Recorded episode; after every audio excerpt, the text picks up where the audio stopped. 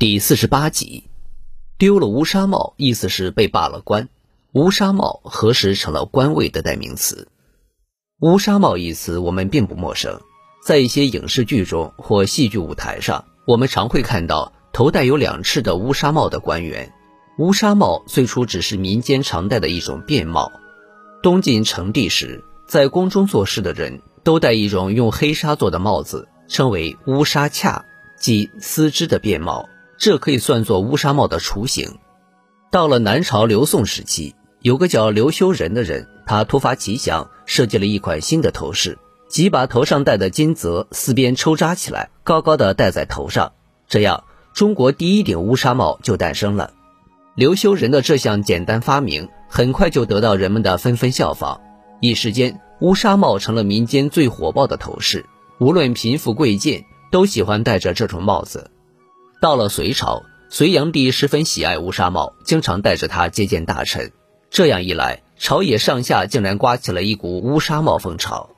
之后，杨坚干脆把乌纱帽定为了官帽，并根据乌纱帽上玉饰的多少来显示官职的大小。一品有九块，二品有八块，三品有七块，四品有六块，五品有五块，六品以下就不准装饰玉了。到了唐初，乌纱帽上至天子，下至平民都可佩戴。到了宋朝，宋太祖赵匡胤为防止议事时朝臣交头接耳，就下诏改变乌纱帽的样式，在乌纱帽的两边各加一个翅，平时两角以铁为之，这样只要脑袋一动，铁翅就颤动不已。皇上居高临下，大臣的一举一动就可以看得清清楚楚。此外，他还下令在乌纱帽上装饰不同的花纹，以区别官位的高低。及至明朝，开国皇帝朱元璋于洪武三年作出规定，凡文武百官上朝和办公时，一律要戴乌纱帽，穿圆领衫，束腰带。从此，乌纱帽成为官员的一种特有标志。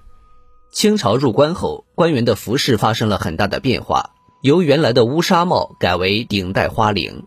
乌纱帽正式退出历史舞台，但是“乌纱帽”这一词语仍常出现在人们的口头语中或文学作品中，指代官位。